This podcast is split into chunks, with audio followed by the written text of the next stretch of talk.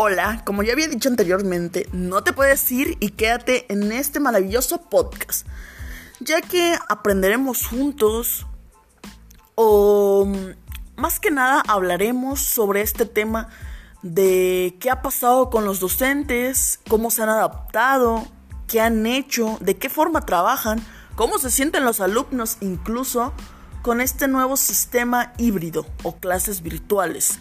Entonces, no te vayas, te invito a quedarte conmigo.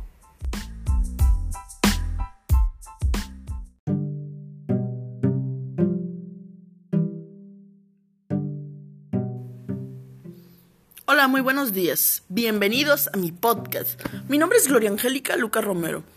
Actualmente me encuentro estudiando en la Universidad Veracruzana en el sistema abierto y soy estudiante de pedagogía. Me encuentro realizando este podcast ya que mi experiencia educativa en este momento es de práctica docente.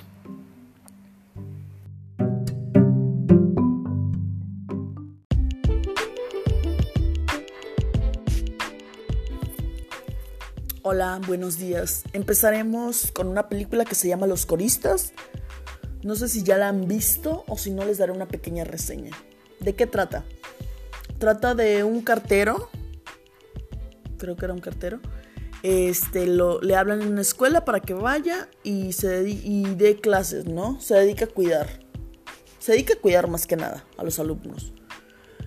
Al llegar, él puede notar cómo, cómo los alumnos se encuentran en un desorden fatal. Eh, el director, que es el, el que encabeza, se podría decir, esa institución, ha perdido completamente la fe en sus alumnos y su lema es acción-reacción. Se encuentran otros profesores que aplican lo mismo, acción-reacción. ¿A qué se refiere esto? Cualquier actitud negativa de los alumnos era para un castigo muy grande, ya sea meterlos, este, encerrarlos en un lugar en donde no hay sol, no hay agua, y encerrarlo por días dependiendo del castigo. Estos alumnos tienen padres, sin embargo los padres van y dejan a sus niños dentro de esta institución para que de cierta forma sean educados, supuestamente. Entonces, así trata esta película. Llega mm, este guardia o cartero, no recuerdo bien, y empieza como docente, empieza a ver alumnos, empieza a ver que algunos tienen talentos, empieza a ver sus comportamientos, se podría decir que le llegan los alumnos obviamente al conocer a otra persona diferente, como que intentan este, sacarlo de la institución, ¿no? Sin embargo, este nuevo personaje no, no es como los demás de acción-reacción.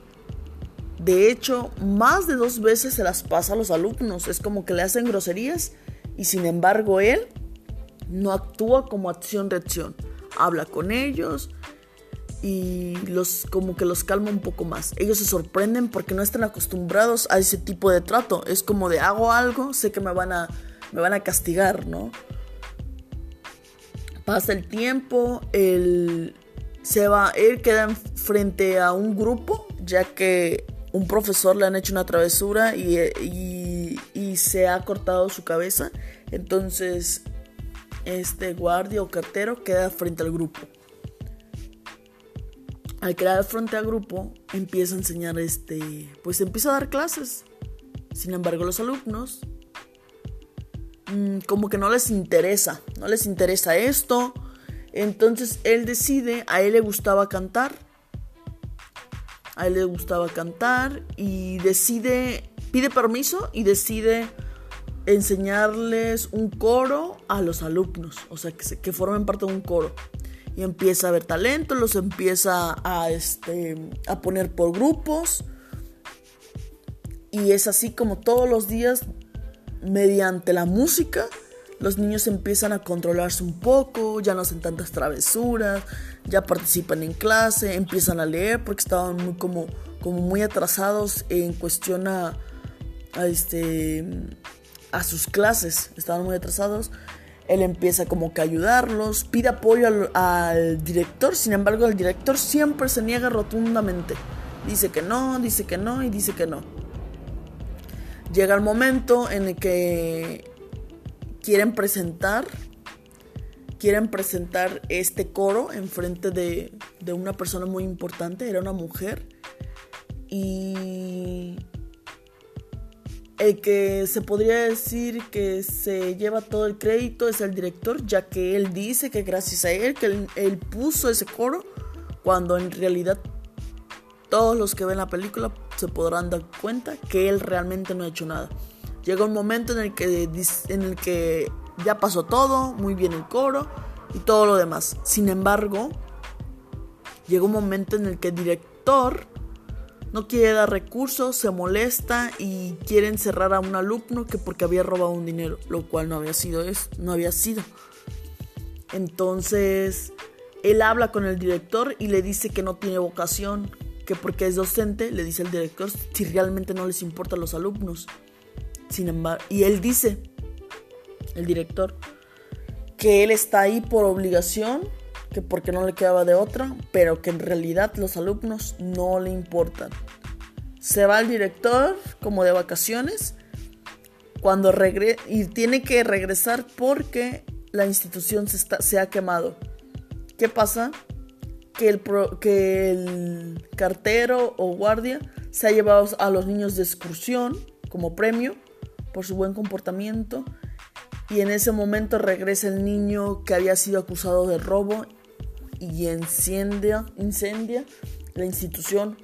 Con esto, el director se enfurece y echa de la institución al maestro. Entonces podemos darnos cuenta aquí que realmente hay personas que nacen con vocación y no justamente nacer con la vocación, porque el otro era músico, era corista, y sin embargo al observar la falta de amor, de atención a los niños, eso lo, lo fue haciendo humano, lo fue haciendo docente, porque él intentó ayudar la educación tanto a los niños como mentalmente el estado de ánimo de ellos.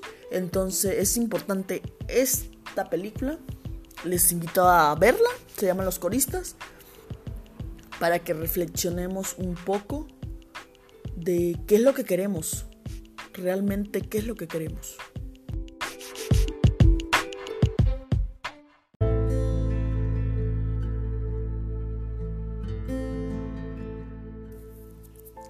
Seguimos ahora con el tema de qué ha pasado o qué pasó con los docentes después de esta pandemia.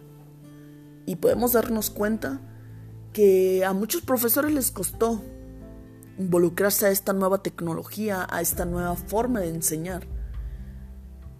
Si la atención estando en un salón de clases no es la misma, imagínense la preocupación de los docentes de el estar enseñando mediante una plataforma digital en donde no se sabe si el alumno realmente está aprendiendo lo que uno quiere darle y para los docentes fue un cambio de 360 grados, ya que ellos no sabían algunos manejar la computadora, programar, programar este, clases.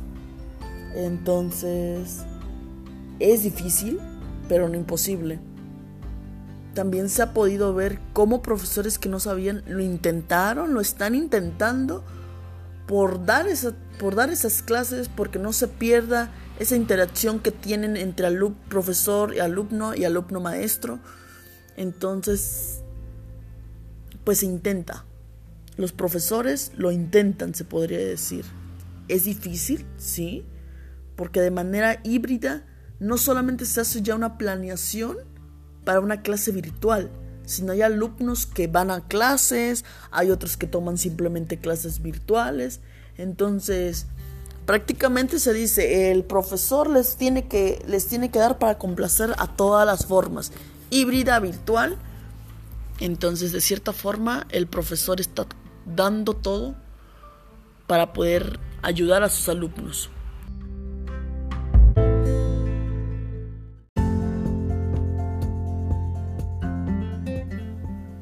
Ahora viene la otra parte, la del alumno.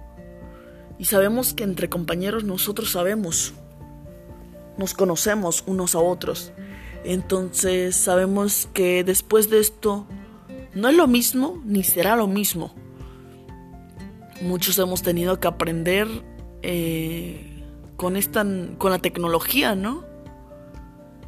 Es más difícil ya que necesitas estar haciendo muchas cosas porque estando en casa y en clases virtuales hay muchos sonidos, no puedes controlar los factores a tu alrededor, la concentración no es la misma, por más que lo intentes no es la misma. Muchos han tenido que dejar la escuela. Entonces, es difícil, pero no imposible. Eh, uno se vuelve más autónomo, ya que la forma de aprender tiene que ser por uno propio. Y los alumnos también luchan, los alumnos también queremos aprender y los alumnos también eso nos, nos hace girar a 360 grados pensando en que el trabajo no está bien, los tiempos, los factores. Entonces, es algo por el que todos estamos tratando de, llevar, de terminar y no dejar. Porque muchos han dejado por falta de dinero, por falta de información, de que no entienden y han decidido desertar. Entonces, yo lo único que puedo decir es que sigamos, sigamos, sigamos, sigamos. La evolución está para nosotros y nosotros podemos con esto y más. Gracias por escuchar este podcast.